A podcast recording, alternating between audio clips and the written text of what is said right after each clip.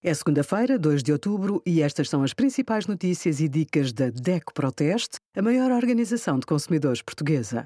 Hoje, em DECO.proteste.pt, sugerimos apoio de 30 euros a famílias vulneráveis, quem vai receber, é possível recuperar o dinheiro de uma burla online e os resultados dos testes da DECO Proteste a 294 telemóveis.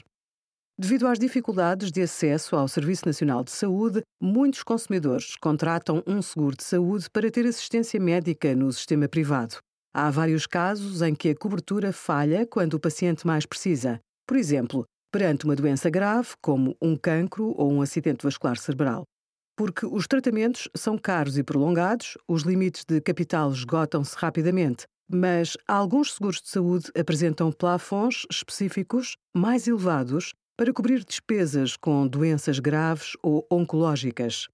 Obrigada por acompanhar a DECO Proteste a contribuir para consumidores mais informados, participativos e exigentes. Visite o nosso site em deco.proteste.pt.